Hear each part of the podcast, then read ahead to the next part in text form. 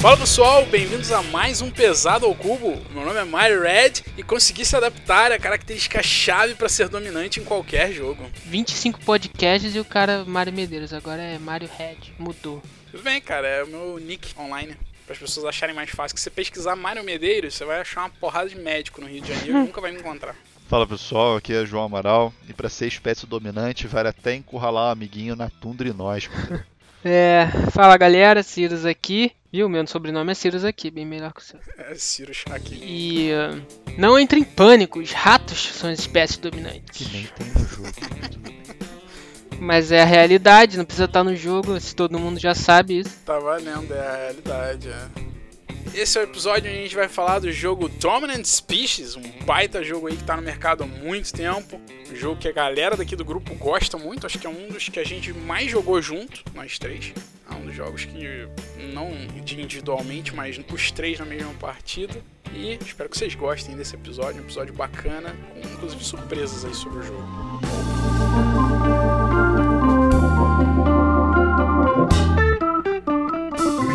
Praxe, vamos começar nosso quadro inicial. O que a gente teve de mensagem, comentário da galera aí na Ludopedia hoje, João? Então, começando o primeiro comentário do Saigon Kitsune, ou Kitsune, fala aí com a gente se a gente tá falando certo ou não, cara, seu nick. É, tá falando aí, pô, pra ele pesado ao cubo, tá mais esperado que sério Netflix, que é isso, cara. É realmente uma honra aí estar tá ouvindo isso aí de vocês. É, esperamos continuar aí com um trabalho que agrade ao pessoal. E ele falou que é elefante de ouro. Elefante de ouro, remetendo um pouquinho aí ao Heavy Cardboard, né? Quem sabe futuramente, quando a gente tiver um pouquinho mais peso, vamos dizer assim, na opinião geral, a gente não faz aí um, um prêmio nacional de jogos pesados, né? Por que não? Tem elefante de ouro e tem o tonelada de ouro lá do nosso amigo Eduardo Andrade, sugeriu pra gente. Ah, não, e é. falando em Eduardo, deixou um comentário aí pra gente. Ele estava curioso pra conhecer o Arkwright, mas depois do Mario detonar o jogo no comentário dele lá, com a cor e tal, ele ficou na dúvida.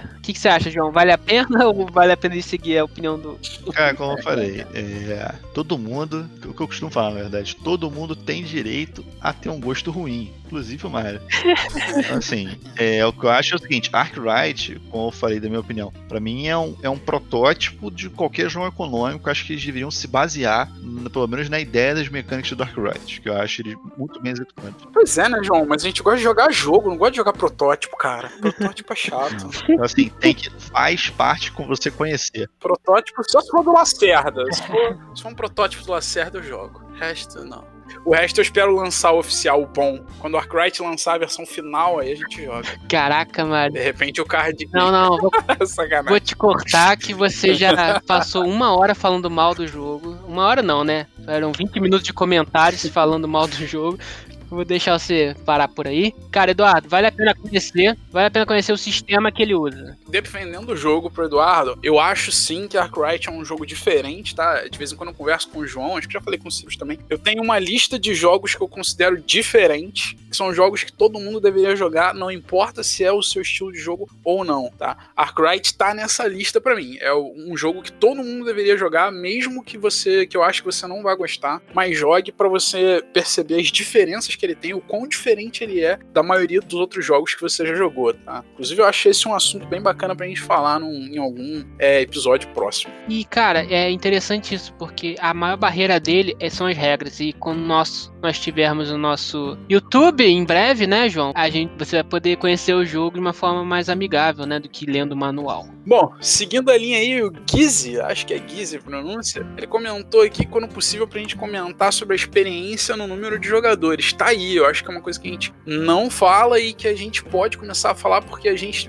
inclusive, tem opinião e discute bastante sobre isso, né? Acaba que a gente não discute no podcast, mas quando a gente tá junto jogando, nós três, a gente acaba comentando esse tipo de coisa. Recentemente nós jogamos jogos, um dia, né, de jogos a gente teve, e durante to- todo o final de jogo a gente comentava que o tal jogo não funciona com dois, aí no final do segundo, esse jogo não funciona com menos do que quatro, e no final do terceiro, ah, esse jogo aqui fica melhor com três e quatro, com dois talvez seja legal, enfim, a gente sempre tem uma opinião, mas acaba que a gente nunca passou aqui no podcast é uma opinião bacana, cara. Obrigado aí pela dica que ficou bacana. É isso aí, cara. Basicamente, a minha opinião a respeito disso é muito simples e direta para os jogos que eu gosto. Três a maioria, quatro alguns, dois quase nenhum, acima de quatro não devia nem estar escrito na caixa. Porra, a caverna pra 8, você não tem curiosidade de jogar? Pô, Dá pra 8, pô. Cara, oito pra mim é vôlei com uma pessoa a menos.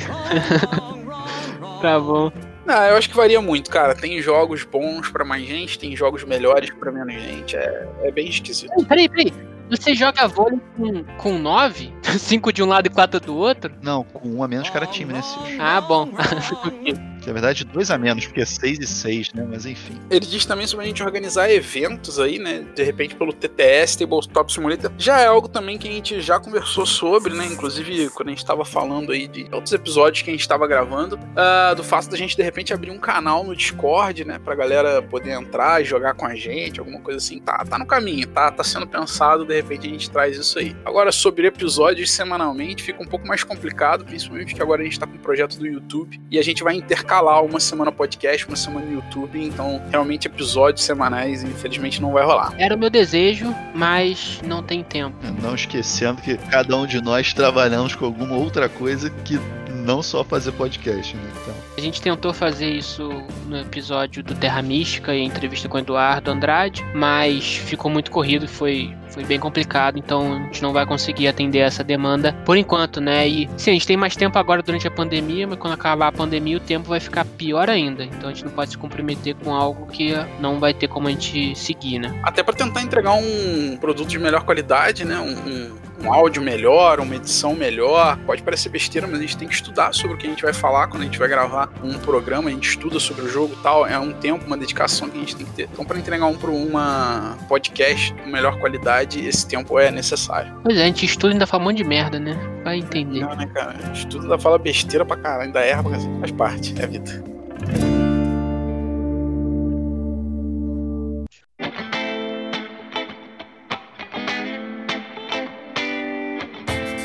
Joãozito, diz aí que se jogou de bom essa semana. Cara, recentemente eu voltei a um jogo que há muito tempo eu não jogava e eu tive uma sensação muito melhor. Isso foi uma coisa interessante. Normalmente, quando a gente volta para um jogo assim que há muito tempo a gente não joga, principalmente por jogos, às vezes do começo do hobby, às vezes eu fico com uma sensação que o jogo envelheceu bem ou, pô, tá meio esquisito. Foi o Kanban. Kanban aí do, do Vital Lacerda. A gente jogou, jogamos juntos, né, os três, e o Marcos essa versão nova aí que é o EV, que tá para lançar aí pela vai vir no Brasil pela Mosaico Jogos e tá pro lançamento simultâneo com lá fora pela Eagle Griffin, que basicamente a regra é a mesma, tá? Não muda nada da, da regra do anterior, só realmente é a arte mais bonitinha do do Io Tour agora e mudou a parte temática, botou os carros elétricos, que é uma questão aí mais moderna, vamos dizer assim. E o Kanban, pô, pra quem não conhece, ele é bem estilosão de, de jogo Euro Vital Lacerda. Você vai fazer. Basicamente, o tema é que você está numa, de uma fábrica e dentro da, da ideia do Kanban, que o Kanban é, um, é meio que um sistema de, é, de, organização fabril japonês, né? Igual tinha, tipo, Toyotismo, Fordismo, na época da Revolução Industrial. E o Kanban, basicamente, o, o funcionário ele conhece todos os setores da fábrica. E o jogo representa muito bem isso, que cada um de nós, com o nosso trabalhador lá, único, né? Você pode ir em locais diferentes das fábricas para poder fazer as ações E cada local desse é muito bem encadenado, como os bons jogos aí do Vital, são os jogos que eu gosto mais, e para você conseguir fazer um fluxo interessante do trabalho. Foi uma boa surpresa, pra falar a verdade, que eu tava um pouco desanimado para rejogar. Campanha eu joguei há muito tempo atrás, eu comprei uma versão que tava barata na, na Ludopad, versão antiga. Eu vendi lacrado, coisa que eu não faço. Compro o jogo, eu normalmente jogo na mesma semana, eu vendi lacrado e agora fiquei com vontade de comprar novamente a versão EV. Muito, muito bom jogo. Cara, quando a gente jogou, eu fiquei tão animado com o jogo que eu comprei. E eu acho que ele não tem nada a ver com fabricação de carros, ele tem mais a ver com é, administração de uma empresa. É um jogo sobre a administração da empresa que vem a Sandra aí cortando todo mundo, né? Tirando ponto todo mundo, essa Sandra Mar que tem no jogo. É, achei isso brilhante, essa mecânica. Me empolguei e comprei. Tenho agora. Comprei a versão antiga, né? Vamos esperar lançar a nova aí, quem sabe eu troco. Pois é, a campanha é mais tranquilo, porque provavelmente vai ter episódio mais pra frente. Mas a versãozinha que a gente jogou muito bonitinha, muito maneirinha, bem mais legal que a, que a antiga. Não que não dê pra jogar a antiga, obviamente, dá pra jogar tranquilo, deve ser tão, quase tão boa quanto. A versão nova que ela tem de diferente é que ela tem uma expansãozinha, né? Mas que apesar de tudo a gente nem chegou a jogar, mas a gente sabe que tá vindo aí pelo, pelo KS a expansão e ela tá no, disponível no Tabletopia, para quem quiser jogar, né? Foi a forma que a gente jogou, a gente se encontrou aqui pelo, online pelo Tabletopia e jogou ela. Joguinho bem bom, bem tranquilo, bem. Ele, ele é um pesado, mas que é muito intuitivo, tá? É aquilo que eu acho que é tira um pouco do peso do jogo, mas de forma positiva para mim, que é a intuição. Você sabe o que você tem que fazer, você entende fácil qual é a dinâmica do jogo, como correr atrás dos pontos de vitória, como desenvolver a sua estratégia. Um joguinho bem bom, bem agradável e estilo vital aí. Quem gosta de vital com certeza vai gostar. E vou te dizer que mesmo quem não costuma gostar dos jogos dele tem chance de gostar de Kanban, porque digo isso por experiência própria. O meu estilo é contrário ao que o Vital propõe nos jogos dele, e mesmo assim Kanban foi um dos que eu gostei junto aí com On Mars, são dois dos jogos dele que eu particularmente gosto bem. É, e curiosidade aí para quem tá ouvindo, a gente acabou a partida e ficou quase uma hora discutindo sobre as mecânicas do jogo e como a gente, as estratégias que cada um seguiu, que foi bem diferente cada uma delas. É, e foi, foi legal, a gente até ficou animado para fazer isso aí, de repente, no nosso canal do YouTube. E Mário, o que você jogou de bom? Jogou alguma coisa? Ou de ruim, né? Que às vezes a gente joga uns jogos deprimentes. Não é? Sempre tem, sempre tem coisa ruim. Mas eu, eu, inclusive, sou o que mais gosta de falar aqui nesse destaque de jogo ruim, particularmente. Mas hoje eu vou falar de um jogo que eu gostei bastante porque me surpreendeu muito de forma positiva, porque eu tinha um grandíssimo preconceito com o jogo, que foi o Unmatched. Unmatched é um jogo que foi lançado uh, alguns anos atrás, mas o importante dele é que eu lembro de quando que ele foi publicado, tá? O nome do jogo completo, perdão aí que eu acabei esquecendo de falar, é Unmatched Battle of Legends. E ele foi publicado aqui, tô vendo, em 2019, ano passado. Então, no ano passado, quando ele foi publicado, uh, eu tive um maior preconceito com o jogo. Eu vi as propagandas dele eu falei, caraca, isso não deve funcionar. Né? Ainda não tinha muito conteúdo, não tinha muito review, não tinha vídeo, o manual de regras ainda não estava disponível, era só aquela página padrãozinha inicial do BGG, dizendo qual era a ideia do jogo, né? Que provavelmente criada pelo próprio designer do jogo. E não parecia funcionar, meio que eu deixei ele para lá. Ele tinha uma proposta meio esquizofrênica vamos dizer assim. Não esquizofrênica, na verdade, meio Frankenstein, melhor dizendo. Que era uma montagem de muita coisa. Os caras pegaram vários personagens é, de literatura, de filmes, personagens conhecidos no geral do mundo de fantasia. Pop culture. É, pop culture,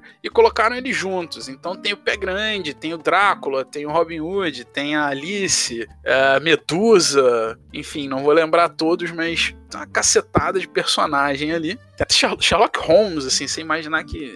É, é, salada, hein? Que é, é uma salada, porque os outros são todos combatentes, assim, eles passam força, né? O Drácula mata, enfim, o Pé Grande senta porrada. O Sherlock Holmes. Sherlock Holmes é um detetive, mano. Ele tá lá no Unmatched. Pior que a gente pode. É, parecia ser um negócio meio esquizofrênico, meio Frankenstein, assim. Eu fiquei com preconceito e acabei abandonando. Nunca mais dei bola pro jogo. Até que um amigo meu recentemente, um amigo meu que gosta de jogos mais leves e tal, ele, caraca, cara, eu comprei um Match, é muito bom, é muito bom. Tô jogando com minha namorada direto. Eu falei, putz, lá vem, né? Vai ser um, um joguinho bobo, aquele preconceito de jogo que a gente. O cara que já é um cara que joga jogos leves, tá? Eu conheço ele há muito tempo. Ele basicamente tem joguinhos para jogar com a namorada dele. Sem. Não por ser menina nem nada disso, mas joguinhos para casais geralmente são jogos mais leves. E o cara foi me apresentar esse Unmatch, deu já sem muita expectativa. Joguei o jogo, me surpreendeu muito. O jogo é muito divertido, muito maneiro. O jogo tem regrinhas muito simples tá? Dá para explicar as regras do jogo em 15 minutos, menos 15 minutos, eu diria, acho que de 5 a 10 minutos dá para você explicar as regras do jogo. A partida dura coisa de 20 minutos e mesmo assim é sensacional, fenomenal. No dia que ele me apresentou o jogo, eu joguei 5 partidas seguidas, de tanto que eu queria jogar os, os outros mapas, conhecer os outros personagens e ver como é que funcionavam os outros combos e pegar o mesmo personagem e tentar jogar com ele de jeito diferente para ver se você consegue otimizar a estratégia daquele personagem. Unmatched, que joguinho legal. now É sempre um contra um ou dois contra dois, né? E tem uma regrinha de free for all, apesar de que eu nem não cheguei a jogar o free for all e acho que não vou gostar muito do free for all, por causa do caos que cria. Mas o um contra um dele ou o dois contra dois, o jogo em times, muito divertido, cara. Muito bacaninha. É Alice contra Sherlock Holmes, Drácula contra Meu Medusa.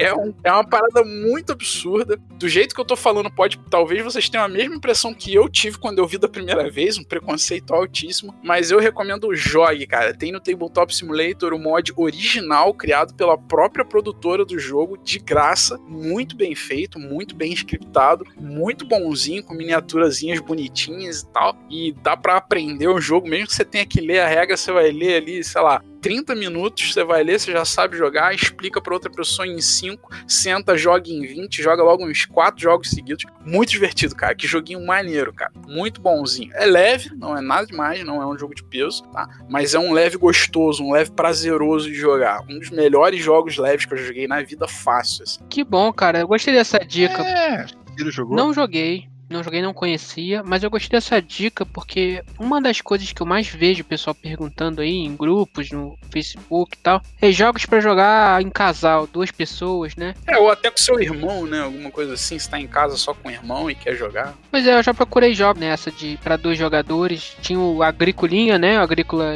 Small Creatures, que inclusive tá em promoção na Cool Stuff essa semana. Na verdade, Agrícola All Creatures, Big and Small. Isso aí. É um excelente jogo. Não. Tem o Caverna para dois também, Cave vs Cave não curti muito. Tem poucos jogos para dois muito bons, sim, para jogar em casal sem ser tão pesado. Pesados tem, tem poucos também, né? Tem Rebellion, é War of the Ring, tem Stronghold também, que você tem, que é maravilhoso. É bom, bom episódio pra gente fazer depois, jogos pesados para dois, dá, dá, algum, dá um caldo aí. Jogos para dois, né? Eu diria até, porque pesados né, não tanto, mas cabe bem uns jogos para dois aí, principalmente filler, jogos rapidinhos, você jogar com seu irmão em casa ou namorada, ou até mesmo com a sua mãe. Eu, particularmente, jogo com a minha mãe de vez em quando, quando vou visitar ela e ela gosta de joguinhos bem assim, nessa cara de jogos para dois rapidinhos. São fillers muito bons que sempre vale a pena falar. O Amet joguei com, com o Marcos Mário explicando a regra. Beijo lembrar. Cara, assim, eu, eu realmente, como, como o Mário falou, eu, eu, já tinha ouvido falar dele, não que é uma coisa que eu procuro, não é um estilo de jogo que eu procuro, mas vendo notícia e tal, eu tinha ouvido falar dele e eu joguei por curiosidade, realmente. Ele tem coisas interessantes, o negócio do, do deck, né, de que são muito assimétricos, né, os personagens. Então eu joguei com Sherlock Holmes, que tem uma, uma estratégia mais defensiva, e o Marcos estava com o Rei Arthur, que me sentava porrada.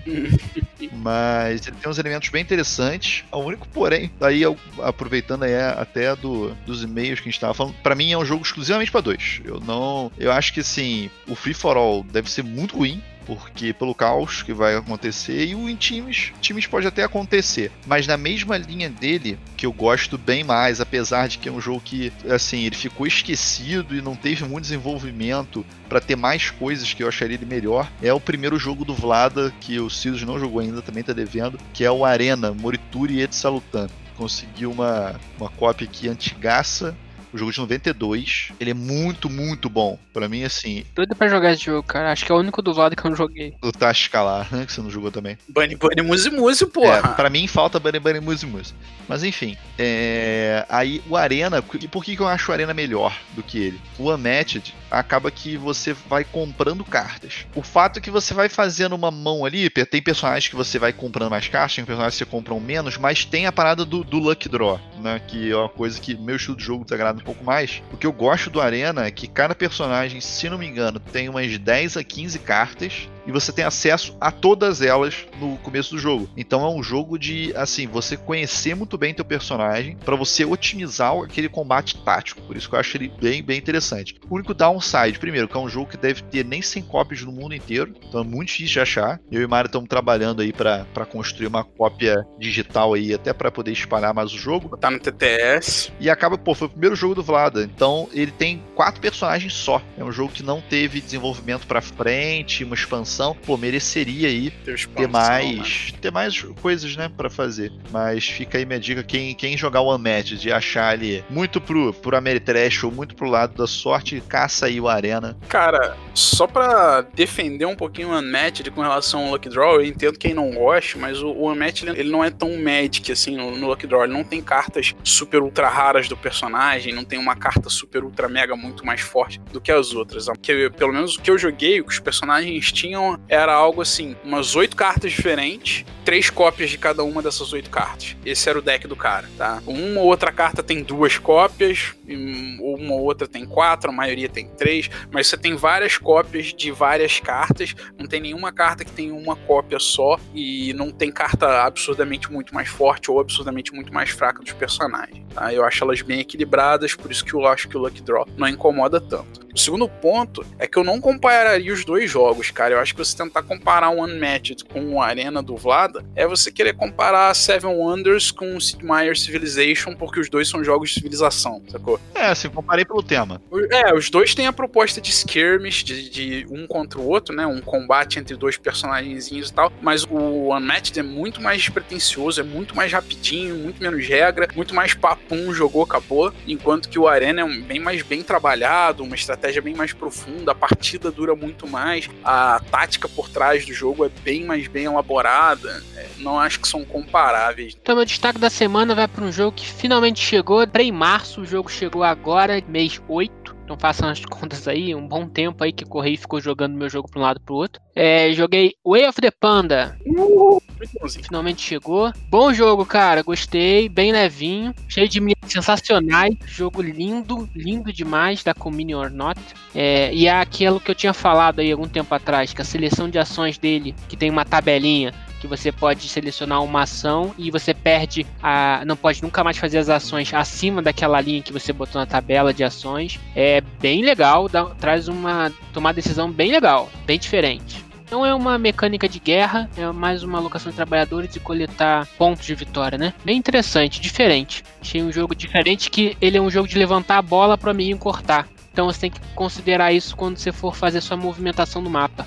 Eu achava que era jogo de porrada, mas não é. Pois é, cara, eu achei até que você tivesse gostado menos do jogo, não achei que você fosse gostar tanto a ponto de botar como destaque aqui no, no programa, mas foi um jogo que eu particularmente gostei bem, acho que de nós três foi, foi o que gostei mais. Primeiro porque o tema é bastante agradável, é o que a gente conversou quando a gente estava jogando, provavelmente eles roubaram o tema do Kung Fu Panda, não devem ter conseguido a licença, porque deve ter sido muito cara, enfim, por algum muita motivo cara, não conseguiram a muita licença, aí criaram a própria temática deles lá, mas os pandas são guerreiros, eles têm armas, é muito a cara de Kung Fu Panda, assim. Então, primeiro que o tema é bem legalzinho, segundo que a jogabilidade dele é gostosa, é um worker placement com esse twist que o Sirius falou, de você não poder fazer as ações atrás das que você já fez. Isso exige um planejamento meio que a médio prazo, vamos dizer assim, bastante interessante. E você tem que tomar cuidado para não fazer uma ação porque você quer fazer outra, mas na verdade aquela outra que você queria fazer depois está sendo bloqueada. Várias vezes ao longo do jogo eu me peguei quase fazendo isso e depois pensando, putz, não, calma, não dá, a sequência é outra, essa sequência não funciona. E ele tem umas ideias legais no mapa de como que você tem que andar no mapa para tentar otimizar a sua movimentação, se aproveitando do que os outros fizeram. É que o Sirius falou de é um jogo de levantar a bola, não de levantar a bola, né? É de você tentar evitar que os outros se aproveitem do que você faz na, no tabuleiro e você tentar se aproveitar do que os outros fazem no tabuleiro. Inclusive, eu acho que uma das formas mais eficientes de se aproveitar do que os outros fazem no tabuleiro é usar a ação do pandinha azul de sair do tabuleiro e vocês nunca usaram ela na partida. Eu achei legal comentar esse jogo, porque é igual o CO2 para mim, no sentido de ter que mudar o seu mindset de jogar. Ele faz isso. Você vai fazer uma ação que inevitavelmente alguém vai pontuar com aquela ação que você fez. Então você tem que considerar isso no seu raciocínio. É um jogo que você faz uma ação, o outro vai usar aquela sua ação de alguma forma. E como ele muda esse mindset, eu acho um jogo é, interessante, diferente. O CO2 é mais pesado, e o Way of the Panda é mais pro leve é, e divertido. É, por isso que eu achei interessante o destaque. É, particularmente, sim, sendo breve no meu comentário, é, é uma dinâmica que eu não sou muito fã. Tá? Tem alguns jogos que fazem isso, né? Eu, eu gosto disso em jogos com um pouco mais de gestão, por exemplo, Pax Pamir, os Pax em geral, você tem um pouco, dependendo, pode acontecer essa levantada de bola aí e tal. Mas no Way of the Panda eu senti isso muito forte, de você ter que realmente. É questão de leitura de mesa, né? Mas você tem que. Você não consegue fazer a tua engine, vamos dizer assim, que é uma coisa que eu gosto de fazer. Não é. Eu gosto de jogos que você vai montar teu tablozinho, ou você vai montar aquela tua estrutura e vai girar aquilo ali, de maneira geral. Nesse você é muito mais dependente de os jogadores estarem ali. É muito mais tático, né? Situacional do que o coisa. Isso não me agrada tanto o meu gosto. Mas realmente é o que tem de diferente ali, ele executa bem, que é a parte aí da, da seleção de ação que é, que é bem diferentinho, tem, tem seu mérito. Acho que válido. A opinião é por aí mesmo. Mudança de proposta e mudança de mindset de jogo. Então por isso que vale o destaque. Não vai agradar todo mundo, como não, acho que não te agradou, mas é, é, é diferente.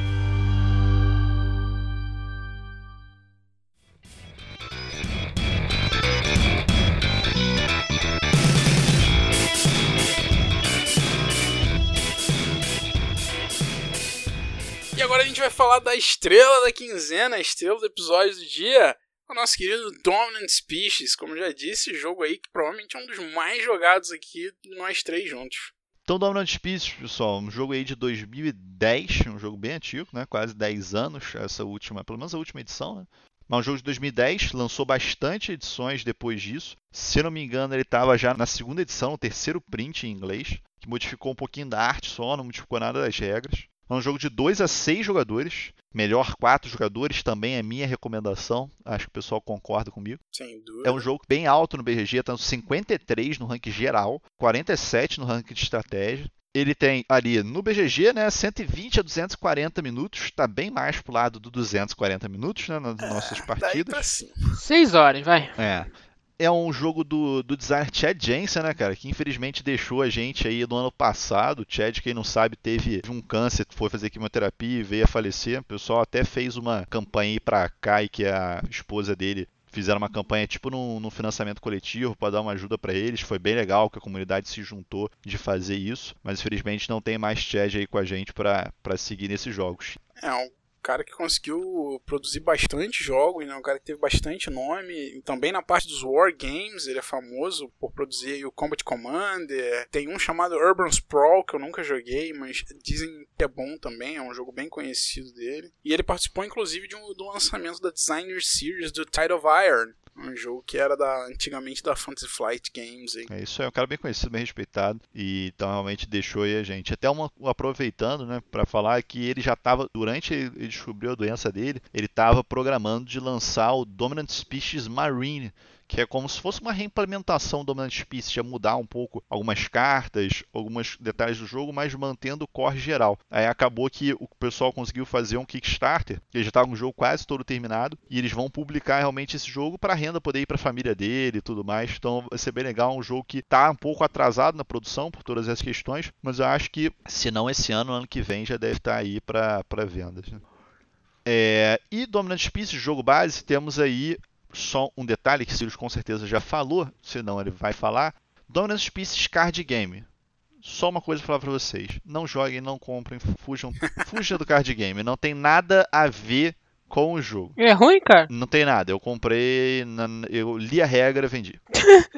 você não jogou, você leu a regra e foi embora? Li a regra e vendi. Exatamente. Pra você ver, eu nunca faço isso. Eu nunca faço isso. Enfim, é, Dominant Species está com peso aí 4.04 no BGG. O que, que vocês têm a dizer? Pois é, cara, comparado com outros jogos que estão nessa mesma faixa ali do BGG, eu acho Dominant Species um pouquinho mais pesado. Tá? Eu acho que ele tá mais pra faixa de 4.3, talvez 4.2, ele tá mais próximo dos jogos que estão nessa faixa. Ele tem um peso muito considerável na, na ordem de escolha das ações, um peso muito considerável na escolha das cartas que você escolhe para fazer efeitos né, no, no final da rodada. A última coisa que você resolve na rodada são umas cartas que têm uns efeitos absolutamente poderosos. Só que, mesmo eles sendo poderosos, você não vai usar em qualquer lugar. Você conseguir escolher onde usar, fazer o cálculo ali. Ele tem uma matemática pesada por trás do que, que vai te dar mais pontos, o que, que vai tirar mais pontos dos seus adversários também nas outras ações, tá? Não só na, nessas cartas aí, mas você saber o momento certo de você pegar uma, uma adaptação para sua espécie, de você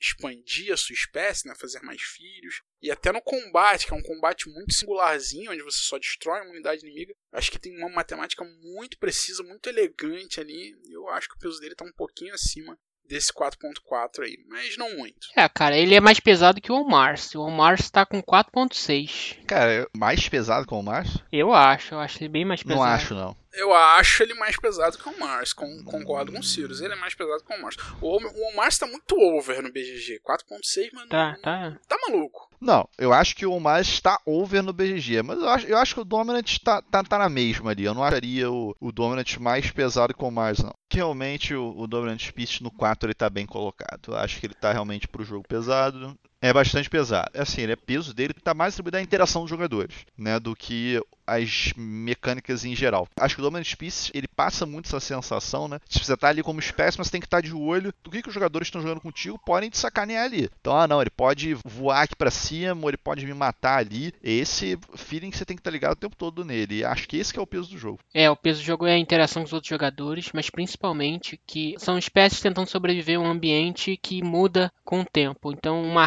determinada raça vai ter, ter mais benefícios, vai conseguir sobreviver em determinada região e outra espécie não. E isso é mutável durante o jogo todo. Então, esse detalhezinho específico muda completamente o jogo. Você traçou uma estratégia, vai lá o cara e muda, ó, nesse terreno aqui, nesses terrenos aqui, a espécie tal agora tá beneficiada. Putz, aí o controle de área muda totalmente, fica de cabeça para baixo, toda sua estratégia ter que ser repensada. É a interação que faz o jogo brilhar e, pô, é muito complicado você pensar nisso, é o que dá peso ao jogo e para mim é o que faz ficar bem mais pesado que o Mars. Pois é, as mecânicas agora do jogo, né, as mecânicas principais dele é o controle de área. Eu acho que é a principal, é a mecânica mandatória dele, a mecânica por onde os pontos de vitória saem, é onde a gente perde mais tempo pensando qual lugar a gente vai conseguir melhor controle para conseguir mais pontos em relação aos outros jogadores. Ele usa o controle de área de duas formas, ele usa um pouco diferente da, da maioria dos jogos, que é quem tem mais unidades ali. Ele até usa o quem tem mais unidades para verificação de pontos, mas para você controlar uma determinada região, para você ganhar as cartas de bônus, você não controla com quantidade de, de, peças, mas sim com raça mais adaptável àquela região. As suas raças elas vão ter uma, os tipos de alimentos que elas conseguem consumir e cada região vai ter quais tipos de alimento aquela região produz. A raça que tiver um melhor multiplicador, né? Tipo, você pode ter dois do tipo A e um do tipo B, e o local tem um do tipo A e um do tipo B. Então você tem dois vezes um mais um vezes um. Matemáticazinha chata ali, mas você tem três, então você vai ter mais que uma outra raça que só tenha dois de sobrevivência naquele local, por exemplo. Acho que é o principal aí seria esse. É isso que eu quis dizer, que aumenta o peso do é, jogo. É, pois é. É esse processo aí, de adaptação. Isso aí seria o, o area control do jogo, né? Apesar dele ter dois areas controls diferentes para mim. São duas implementações diferentes da mesma mecânica. Que é curioso, né? Difícil se achar isso num jogo Sim. que implementa a mesma mecânica de forma Sim, diferente. diferente. Bom, a outra mecânica principal dele é o worker placement, né? A gente passa boa parte aí do jogo planejando as ações que a gente vai fazer, colocando trabalhadores. Esse é um jogo em que você não você não coloca trabalhadores já ganham benefício, você vai colocando os trabalhadores e se programando. Depois a gente resolve todos os trabalhadores numa ordem específica que a gente vai falar mais para frente. Acho que é a segunda mecânica principal dele. E por fim, o card draft. Né? Ele tem um card draftzinho para mim que é a terceira mecânica principal dele, que são as cartas que têm uns poderes absurdos. Né? Absurdos não, né? Algumas poderes absurdos, algumas poderes mais fracas, mas são cartas que fazem muita diferença no jogo. Você conseguir pegar uma carta com um poder específico em um determinado momento do jogo pode ser game changing, pode virar o jogo completamente, fazer você que está perdendo ganhar ou fazer o cara que está ganhando passar para último ali, dependendo da carta que consegue se jogar. Ele tem algumas outras mecânicas nomeadas no BGG, um Take That, Tile Placement, Variable Player Power, ele tem isso tudo, mas são mecânicas menores no jogo, essas são as três principais aí que você vai ver. Preparem-se para a Era do Gelo! Era do Gelo? Já ouvi falar desses malucos. Dominant Species é um jogo de sobrevivência do mais forte, no melhor estilo Bear Grylls, você deve sobreviver aos ambientes mais inóspitos do planeta. Você incorpora o papel de uma determinada espécie que consome determinado alimento, podendo sobreviver somente nos locais onde esse alimento está disponível. E como toda boa era do gelo, os territórios vão congelando e o alimento vai ficando escasso, te obrigando a se adaptar a novos territórios. O jogo é jogado durante um número indeterminado de rodadas que depende exclusivamente dos jogadores, definido por aquelas cartas bônus que o Mario falou. E o jogo finalmente termina quando chega a Era do Gelo, que é a última carta deste baralho. A espécie mais adaptada, ou melhor, com mais pontos de vitória, é a vencedora no final do jogo. João, por que maneiro jogar Dominant Species? Cara, Dominant Species é o único controle de área que presta. What? Que que é isso, João? E o único jogo de conflito que presta, provavelmente. É isso, João. Fala de forma mais positiva está sendo muito negativo, muito hater. Cara, Dominant Peace é, é combate determinístico, planejamento tático. É isso que que torna ele um bom jogo. Fora que o tema. Pô, ele tem combate determinístico. Ele tem um final não pré-determinado, onde os jogadores conseguem meio que manipular. Então você pode tentar acelerar ou você pode tentar frear o final. Ele tem espécies dominantes, que é super legal você ser uma espécie diferente da outra. Você tem suas habilidades, você tem que tentar explorar sua habilidade. Só que a do outro jogador é diferente. Ele consegue fazer. Um consegue se mover melhor, o outro consegue matar melhor as outras raças. Então você tem que explorar sua habilidade ao mesmo tempo que você tem que tentar fazer com que o outro jogador não consiga se aproveitar muito da habilidade dele, né? Jogar de forma defensiva é um jogo absurdamente tático e absurdamente estratégico, até mais estratégico do que tático, na verdade, onde você o tempo inteiro está planejando o que, é que você vai fazer daqui a dois, três. Você começa a acumular coisas para fazer um grande ataque ou uma grande movimentação em turnos futuros. Então ele tem uma estratégia muito bacana e sempre com essa sensação da, das raças ali, né, da, das espécies diferentes e o jeito como elas conseguem sobreviver de forma diferente em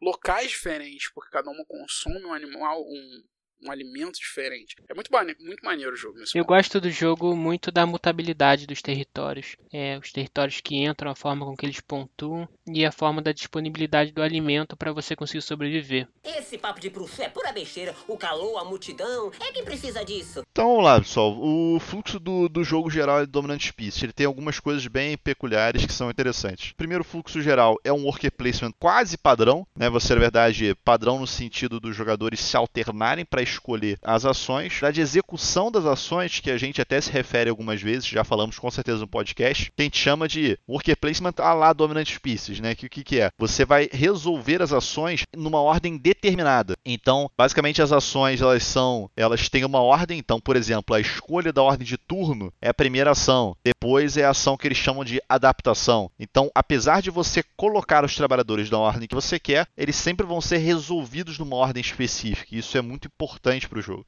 Pois é, mesmo que você coloque um trabalhador, por exemplo, na movimentação, né, que o jogo chama de migração, na verdade, mesmo que eu seja o primeiro jogador e eu coloque meu trabalhador ali, o João é o segundo jogador, e ele coloca na adaptação, onde ele consegue comer um tipo de alimento diferente, ele vai resolver primeiro que eu, porque na ordem do jogo, a adaptação sempre é resolvido antes da migração. É, isso é bem legal, né? Diferentemente de Agrícola, Caverna e tal, os outros clássicos. É, isso é bem característico dele, né? Existem outros jogos que fazem isso. Poucos. Empires Age of Discovery faz isso. Mas eu tô tentando lembrar de outro jogo bom que faz isso.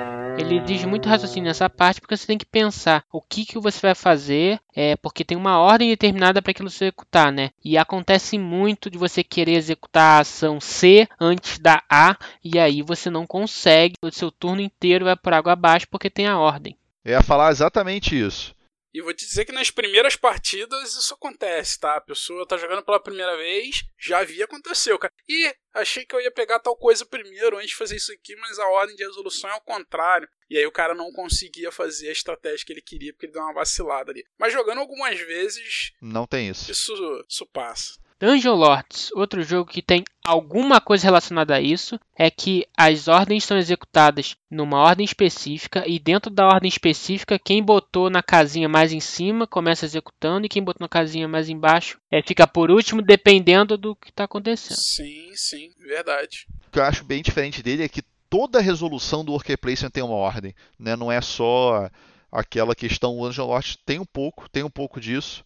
Então, Dungeon Lodge também. Segue da esquerda para direita, de cima para baixo. Ah, o fato assim é que as ações Dungeon Lodge não fazem tanta diferença entre elas. Às vezes fazem, cara. Você precisa de ouro para pegar comida, só que você coleta ouro depois da comida. Tem coisas assim. Eu sei, cara. Tô falando que eu acho que no Dominant Peace acho que fazem mais diferença. É, colocar um tile em jogo em determinado momento faz diferença que a tua migração ela é antes disso. Então, isso faz diferença. Outra coisa que tem bem diferente do Dominant Species, o mapa ele é um mapa modular, hexagonal. Dentro de cada vértice desse hexágono vai um marcador dos diferentes alimentos. Tem alimentos que são sementes, tem alimentos que são animais mesmo para comer, tem animais menores, tem alimentos que são grama, enfim. O fato é que potencialmente ao redor daquele hexágono podem existir seis tipos de alimentos diferentes, ou até se repetir o mesmo alimento. Cada espécie ela começa inicialmente, com uma exceção, com dois alimentos iguais que ela come. Então, posso dar o exemplo aí dos mamíferos.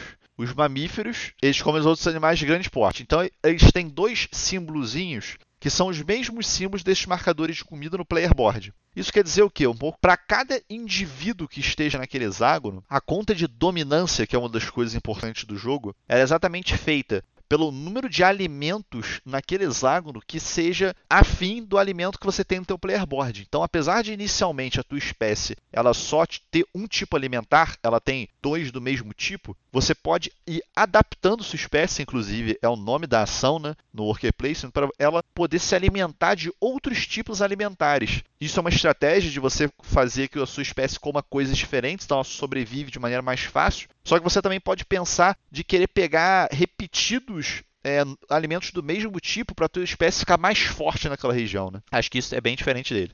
É, vou dar um exemplo muito over. Imagina que você é um macaco, tá? Você é um mamífero, então imagina um macaco.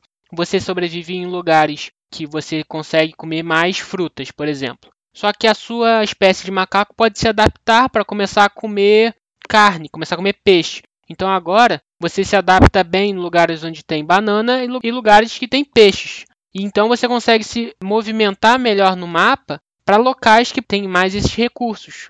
E esses recursos não saem do mapa, eles só estão lá falando, tem um marcadorzinho que o João falou, que fica ali no vértice formando que aquela região tem bastante fruta e fica lá para sempre, até que chega o gelo. E aí o gelo acaba com as árvores, você fica sem aquela comida. Se a sua espécie está numa região que não tem mais aquela comida, ela morre. Se ela puder comer peixe e fruta, acabou a fruta, você come o peixe. Mas se congelar e ficar sem peixe e sem fruta, morreu. Suas espécies morrem, saem daquele território e as espécies que morreram saem do jogo, dos seus cubinhos que você bota para representar que a sua espécie tem tantos indivíduos no mapa, saem do jogo. Então, atuar de formas menos efetivas porque você tem menos cubinhos. Essa é uma das grandes preocupações do jogo, né? Você não pode sair botando muita gente no início, fazer a ação de que você de reprodução muito, porque senão você fica sem gente mais para frente no final do jogo.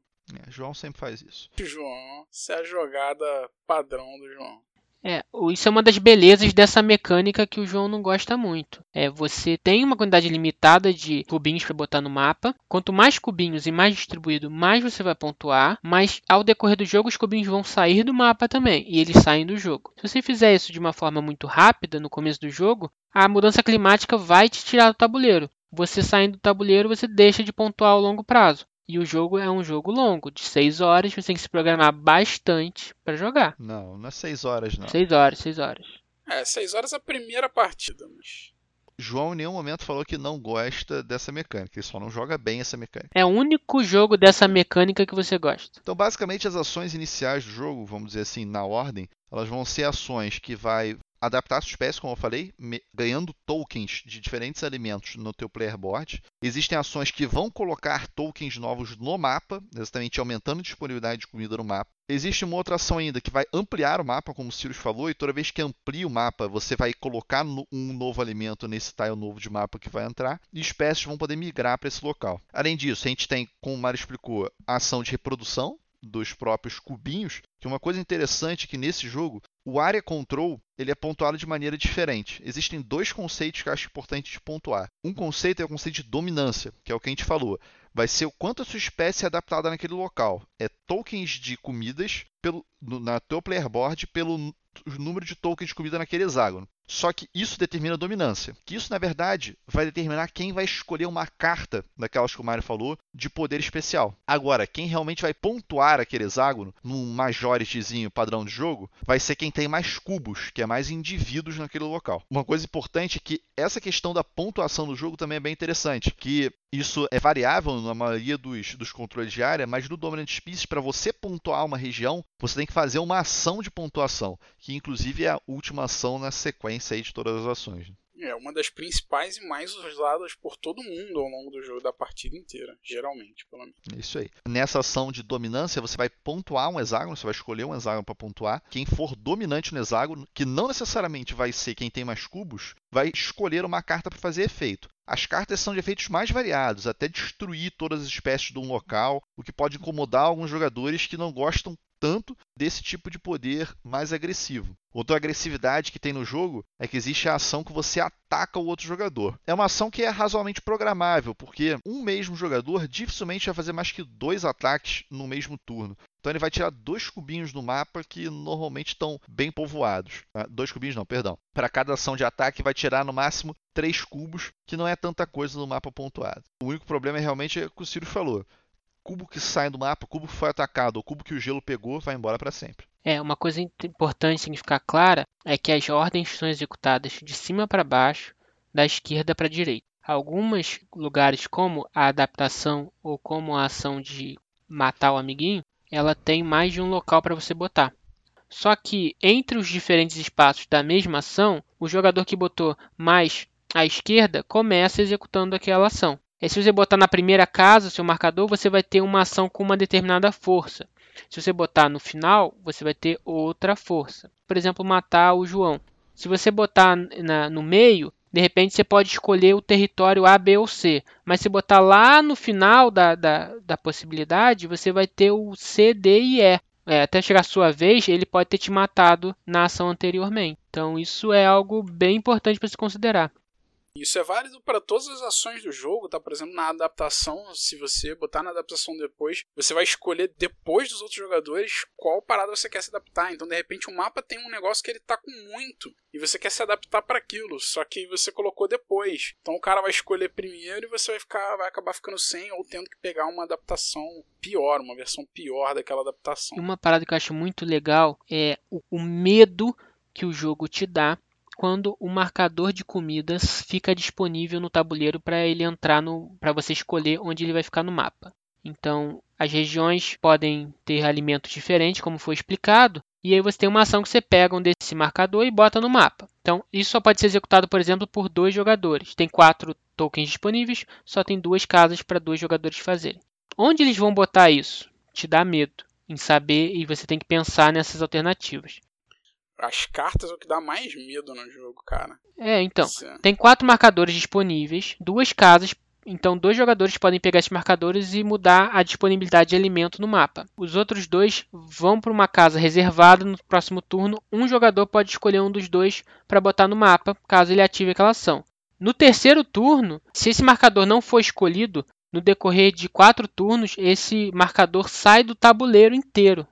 Aquele alimento foi extinto no mapa. Então a sua raça se perde, morre todo mundo, se você depender exclusivamente daquele alimento. Então, quando aparece um alimento para você mudar a disponibilidade no mapa, se esse token não for escolhido por algum jogador, você tem medo, é, depois de quatro rodadas, saia e você morra.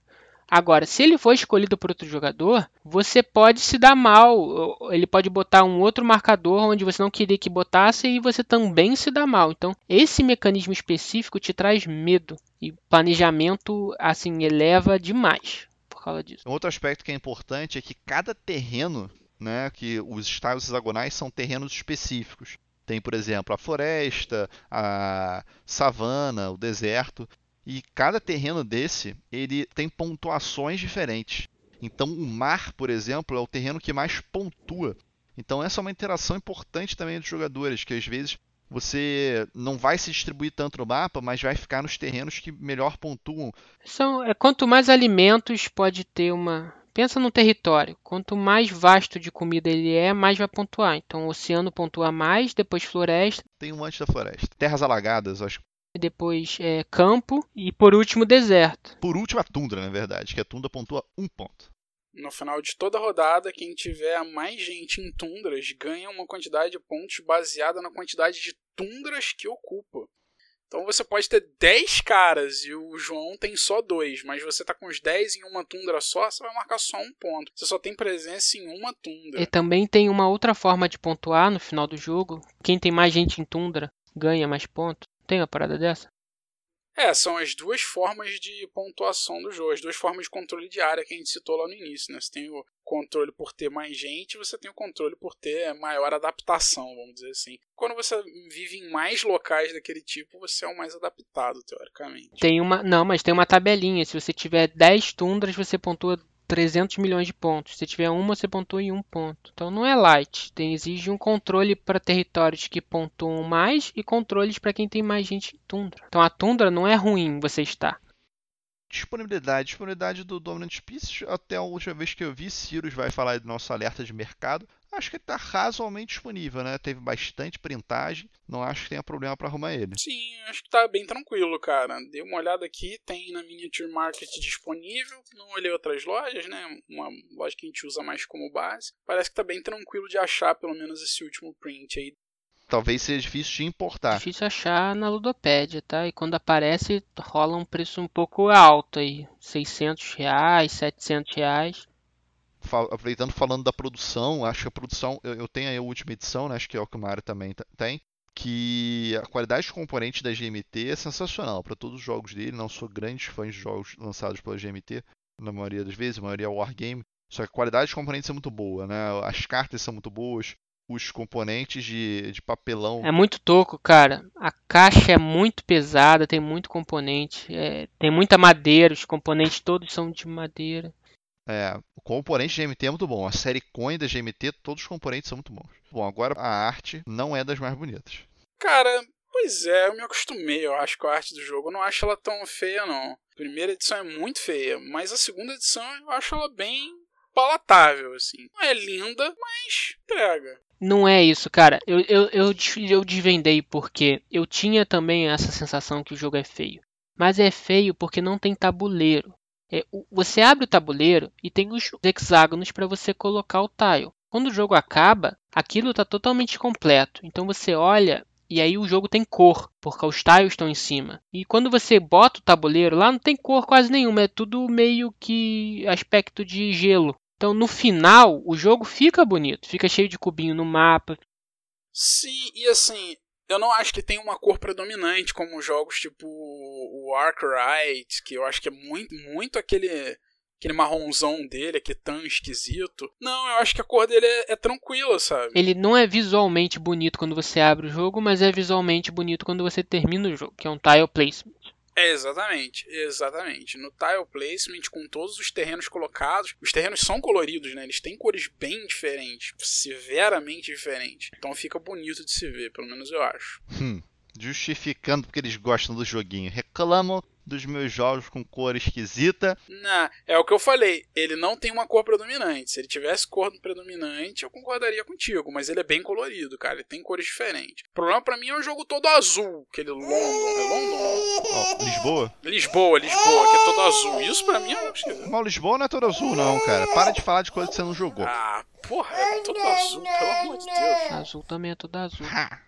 Ah, não tem nenhuma iconografia que eu acho que precise melhorar no jogo, isso é 100%. As cartas também, eu acho que a gente nunca teve nenhuma dúvida em ler o texto da carta e executar a ação. Tá bem explicada ali, bem resumida. No manual tem uma descrição maior, mas acho que a carta já tá bem resumida tudo. Os marcadores todos são bem claros para você. A gente não tá justificando que a gente gosta do jogo, a gente tá justificando que o jogo realmente fica bonito no final. O Food Chain, por exemplo, e o Zimbabwe, eles têm um tabuleiro horroroso, porque é um monte de espaço para você colocar coisa. E quando você vai botando as coisas, o tabuleiro vai ganhando vida, vai ganhando cor. E é exatamente o que acontece aqui. Conforme você vai jogando, o tabuleiro vai ficando apetitoso para os olhos. Cheio de conezinho e paçoca. E cubinho, do jeito que tem que ser. Mas tem uma expansãozinho aí que você bota umas miniaturas. É, não me insulte colocando miniaturas. Mas, não é oficial, não é oficial, não é oficial. É, não é oficial, mas pô.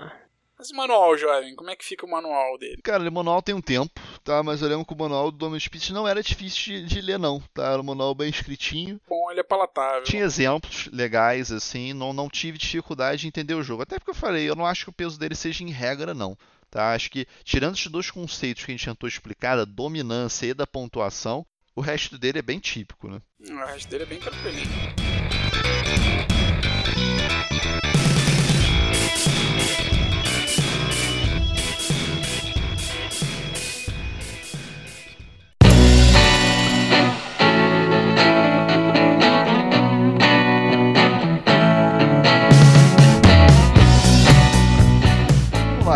Veredito final, Dominant Species. Sirius, começa aí pra mim. O que, você pensa a respeito do jogo? O que, que eu acho desse jogo, né, cara? O jogo é. Eu vou começar falando que eu procuro ele pra comprar um tempão já e não consigo, tá? Eu não quero importar porque o peso é grande, o frete é grande. Então, se você aí tem esse jogo e quer vender, é maluco o suficiente pra isso, mande uma mensagem para o pesadocuba.gmail.com. já fazendo jabazinho. Mas, cara, o jogo é fantástico, é muito, muito, muito pesado. Eu tenho uma dificuldade muito grande pra conseguir jogar ele bem, porque você tem que pensar muito. Pra mim, essa mecânica de colocar cubinho no mapa pra pontuar mais, pra mim é a melhor mecânica que tem. É é uma das que eu mais gosto e é uma que eu menos sei jogar. É, eu jogo bem mal esse tipo de jogo, então por isso que o jogo para mim tem um peso maior do que talvez seja para outras pessoas. Sabe, você pode ter estratégia de se distribuir no mapa inteiro e ficar sem pontuando ali em segundo, mas pontuar mais vezes, ou você pode ter estratégia de querer pontuar mais em territórios melhores. E cara, eu me perco nas estratégias quase sempre. Então isso faz com que eu, eu tenha uma apreensão grande quando eu jogo ele. Eu tenho medo quando eu pego ele, vejo o meu tile saindo ali para adaptação do território. Eu tenho que fazer aquela ação logo, senão eu vou me dar mal, porque eu já perdi muito jogo porque alguém foi lá e travou aquele local antes de mim. É, eu, eu, gosto das sensações que ele me traz, sabe? É, eu já falei de medo, já falei é, de é, raciocínio ali lógico de ver o que, que o Mario vai fazer, o que, que o João vai fazer, e aí eu vou te jogar depois dele se eu botar aqui, mas eu vou conseguir executar isso antes deles. Nessa ocasião, eu posso deixar um marcador a gente não falou isso, mas uma das ações é deixar um marcador travado para ir ser jogado no final depois todo mundo jogou. Você pode fazer qualquer ação que está livre. Você pode mudar o, o é, a ordem de jogo, a ordem do turno, e você pode ser o último, você pode ser o primeiro, você pode jogar no meio entre os jogadores. É, você varia de acordo com o que você quiser, é tudo pré-determinado, está tudo exposto. A única sorte é, são os, os tokens que saem para você adaptar a sua espécie e adaptar o território. Mas isso no começo do turno aparece, então não é nada aleatório, é tudo pré-determinado. Toda a matemática do jogo está bem clara para você, você sabe o que você tem que fazer, mas tudo é mutável, assim como o clima, assim como o território e assim como a sua espécie. Então você tem que se adaptar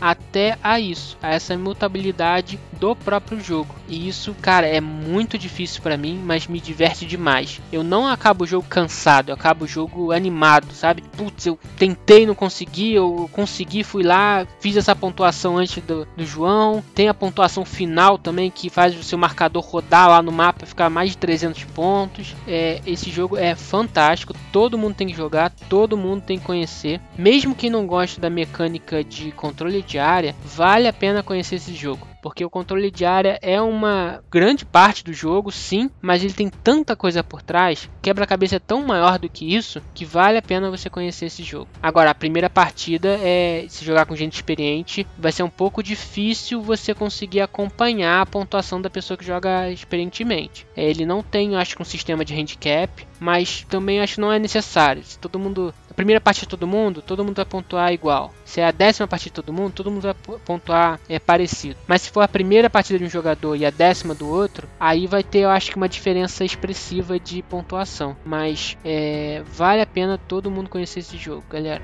Mais um da série. Falei isso no último episódio já. Mais um da série. João só apresenta jogo isso não é verdade, é porque a gente não fala dos jogos ruins que o João apresenta. A gente evita eles para não causar desconforto. Entendi.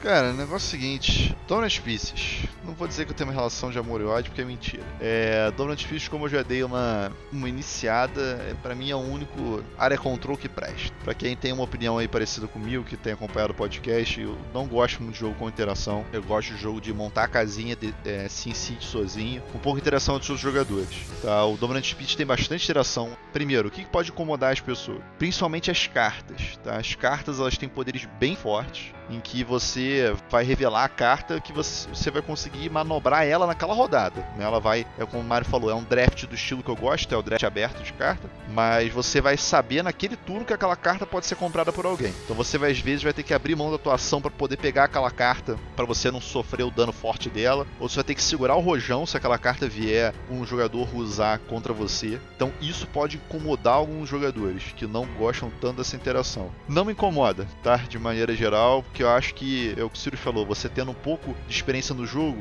isso acho que pode também ser uma vantagem ou não, mas as cartas elas todas entram no jogo, tá? Eu, eu costumo gostar disso. Então a gente tem uma noção do que pode acontecer no jogo, de o quão forte pode ser a porrada. Então se você tem essa noção, você consegue se programar um pouco. Eu acho que realmente as primeiras partidas você pode tomar uma porrada muito forte e isso pode frustrar na partida, até porque é um jogo que não é curto, é um jogo longo, é um jogo de pelo menos aí, acho que pelo menos jogando com Sirius e Mario, que demoram para jogar, é 4 horas e meia de jogo para três jogadores.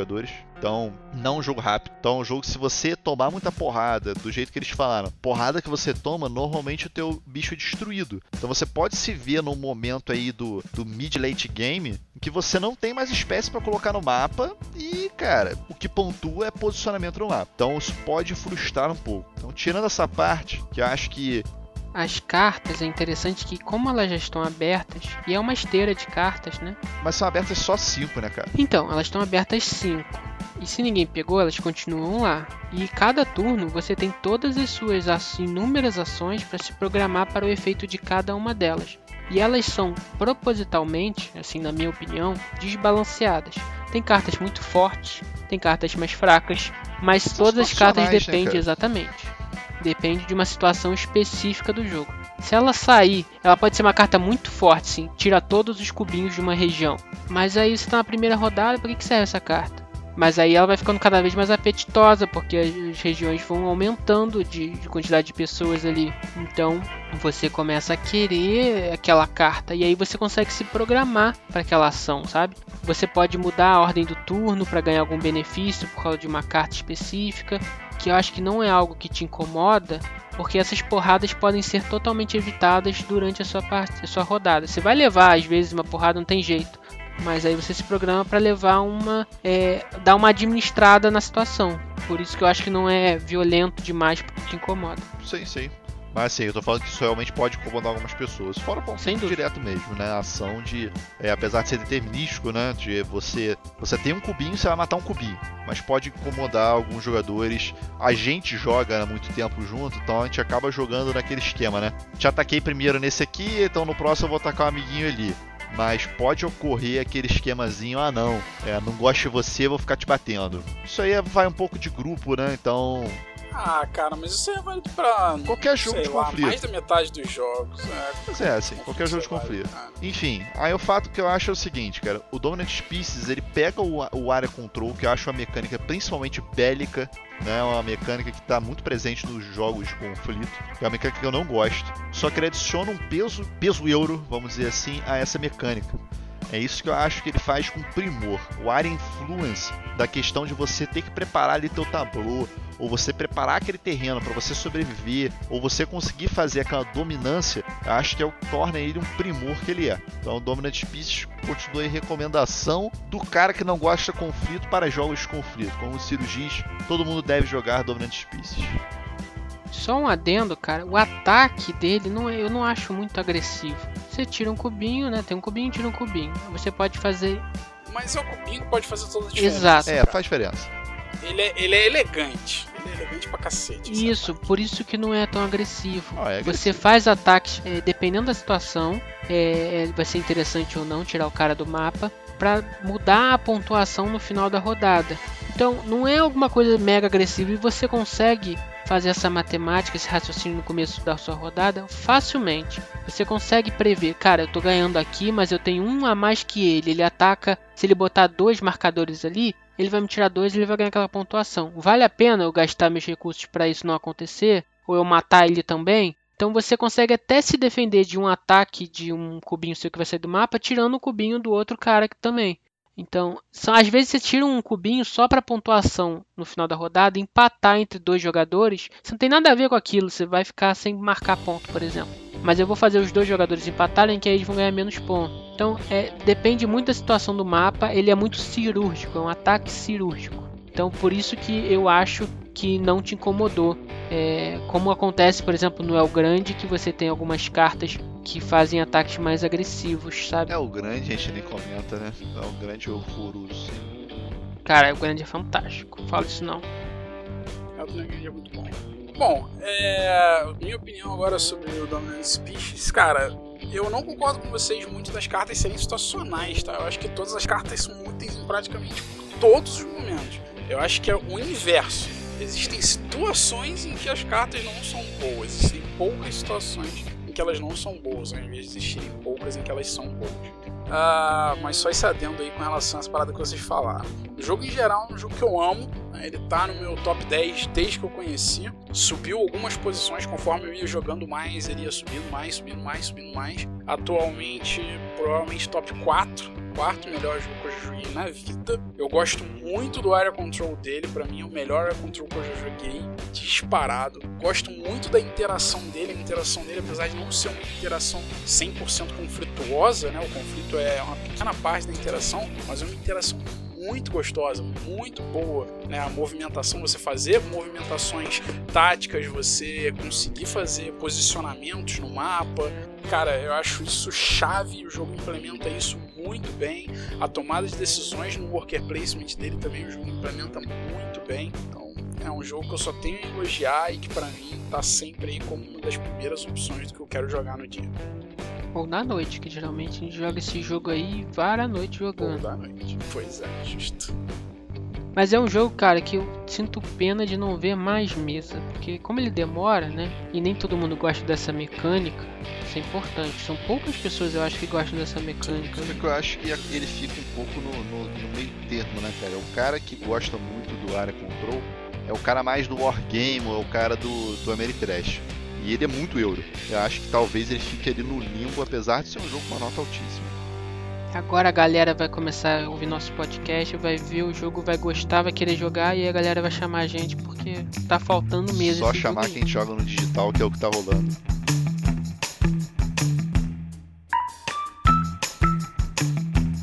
Recomendações de jogos aí similares, cara. Bom, é, um que eu falei que eu acho que tem um, ele tem um worker placement similar é o Empire's Age of Discovery. É, não joga não.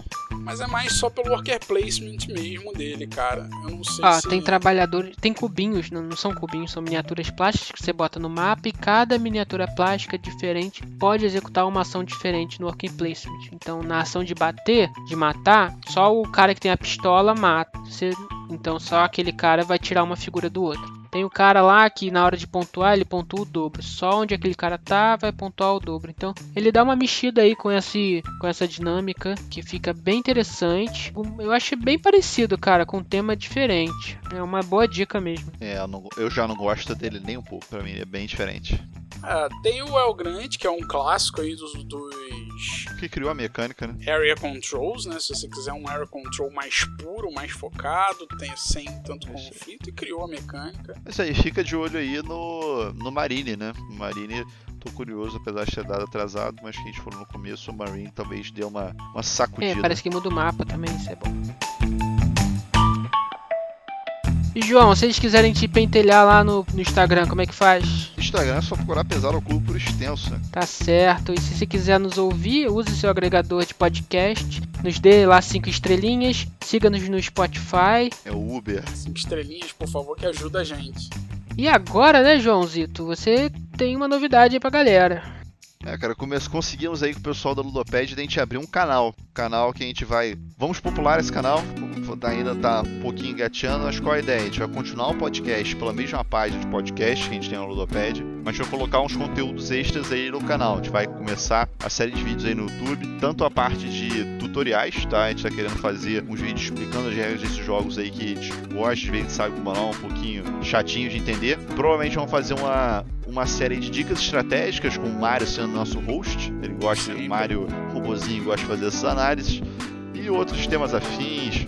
Sempre tentar botar umas notícias ali pra vocês. Então se inscreve ali na gente no canal na Ludopédia. Mesmo nome, Pesado ao Cubo. É isso aí, pessoal. Pesado ao Cubo fica por aqui e até a próxima.